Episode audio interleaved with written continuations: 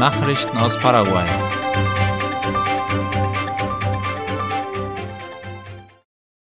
Exekutive erlässt Gesetz, um das Lesen von Büchern zu fördern. Staatschef Santiago Peña hat gestern mit einem Gesetz den 28. August zum Nationalen Tag des Lesens ernannt. Darüber informiert die staatliche Nachrichtenagentur IP Paraguay.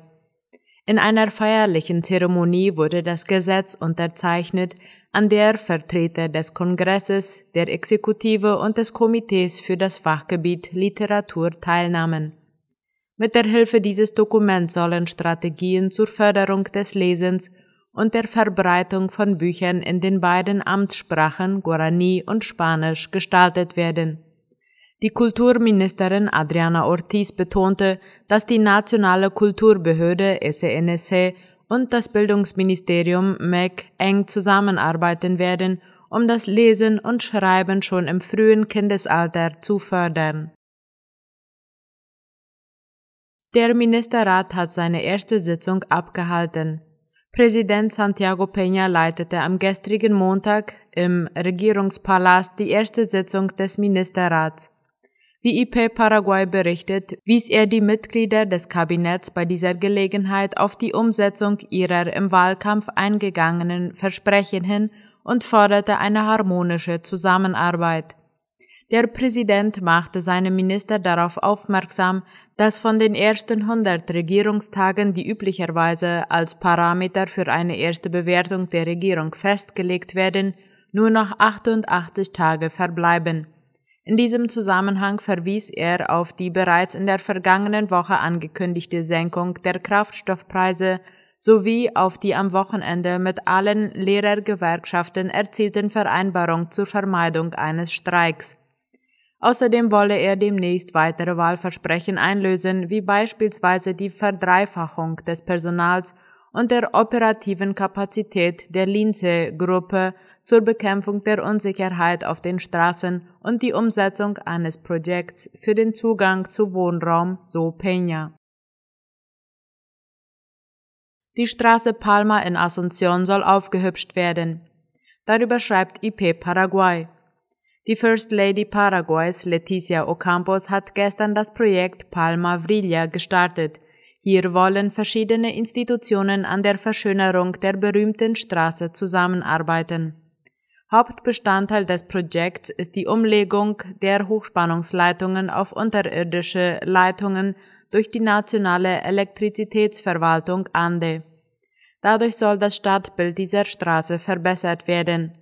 Weitere staatliche Institutionen werden gemeinsam mit der Stadtverwaltung Asunción an Vorschlägen und Lösungen arbeiten, die darauf abzielen, diese berühmte Straße wieder im neuen Glanz erstrahlen zu lassen.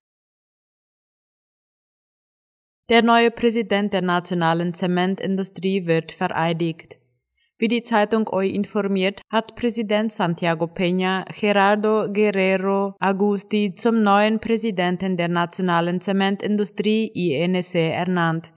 Guerrero Agusti hat einen Abschluss in Rechnungswesen. Er verfügt über 18 Jahre Erfahrung innerhalb der Institution, in denen er in den Bereichen Produktionsplanung und Kontrolle, Finanzplanung, Industriekosten, Logistik und Kostenrechnung tätig war. Gold bei den panamerikanischen Rollschuhkunstlaufmeisterschaften.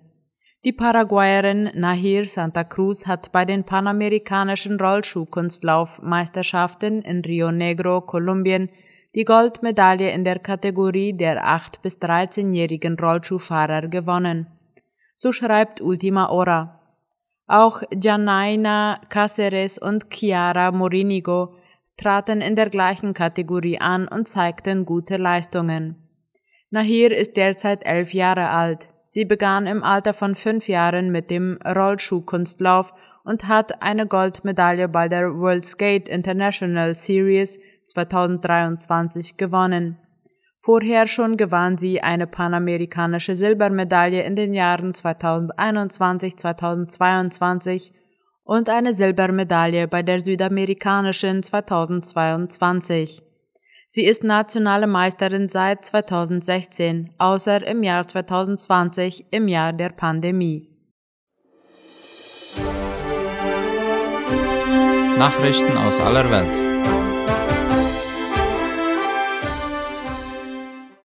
Florida ruft vor Hurricane-Ankunft den Notstand aus. Am Mittwochmorgen könnte Idalia als Hurricane der Stufe 3 in Florida auf Land treffen. Wie die Tagesschau berichtet, hat Gouverneur Ron DeSantis vorsorglich für 46 Bezirke im US-Bundesstaat Florida den Notstand ausgerufen. Zudem wurden 1100 Mitglieder der Nationalgarde mobilisiert, die für Rettungs- und Bergungseinsätze mehr als 2400 Amphibienfahrzeuge und 12 Flugzeuge verfügen.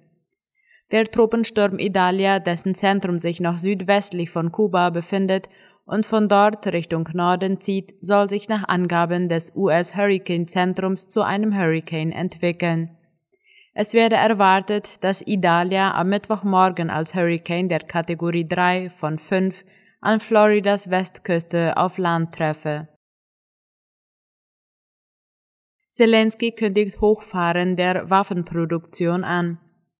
Nach mehr als eineinhalb Jahren Krieg hat der ukrainische Präsident Volodymyr Zelensky eine maximale Erhöhung der Waffenproduktion für den Kampf gegen die russische Invasion angekündigt. Wie unter anderem die Deutsche Welle schreibt, sollen neben Artilleriewaffen und Munition auch Drohnen, Raketen und gepanzerte Fahrzeuge im Land hergestellt werden. Die ukrainische Führung hatte immer wieder angekündigt, das Land zu einem der größten Waffenproduzenten zu machen. Tote Mähnenrobben an argentinischer Küste entdeckt. An der argentinischen Atlantikküste sind zwei Dutzend tote Mähnenrobben entdeckt worden. Möglicherweise seien die nahe Punta Vermeja gefundenen Tiere an der Vogelgrippe verendet, teilte das Umweltministerium der Provinz Rio Negro gestern laut dem ORF mit. Zudem seien bei weiteren 53 Robben entsprechende Symptome der Vogelgrippe registriert worden. Zuletzt waren in der Region entdeckte Seelöwenkadaver positiv auf das Vogelvirus getestet worden. Derzeit verbreitet sich die größte je dokumentierte Vogelgrippewelle bei Vögeln, die sich über mehrere Erdteile erstreckt.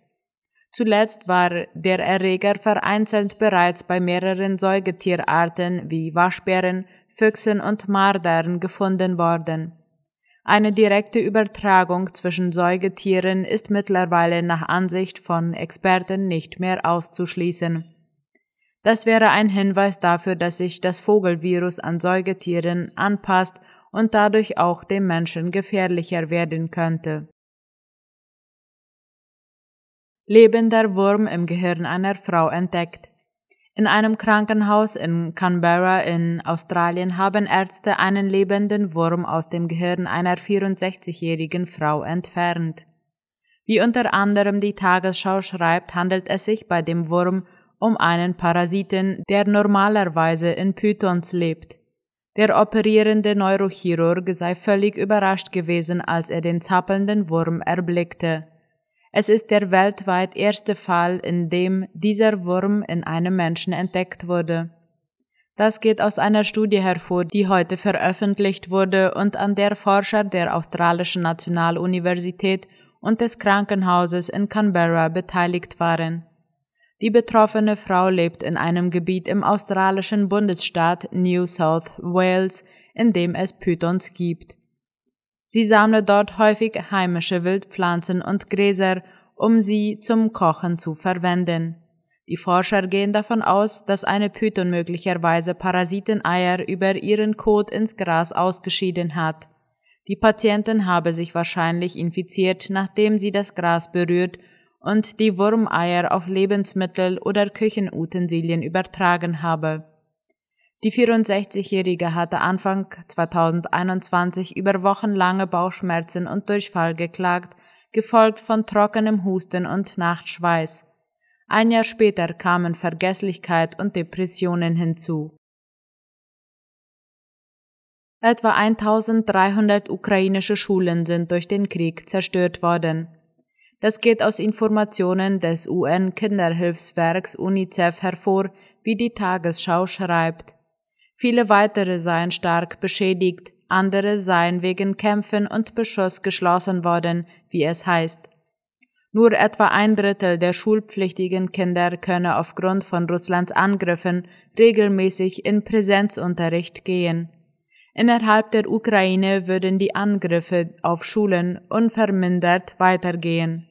Das lasse die Kinder tief verstört zurück, ohne einen sicheren Raum zum Lernen, erklärte UNICEF. Für mit ihren Familien ins Ausland geflohene Kinder sei die Lage nicht viel besser.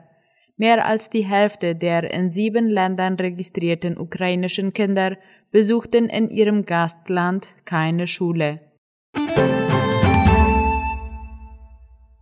Soweit die Mittagsnachrichten heute am Dienstag. Auf Wiederhören.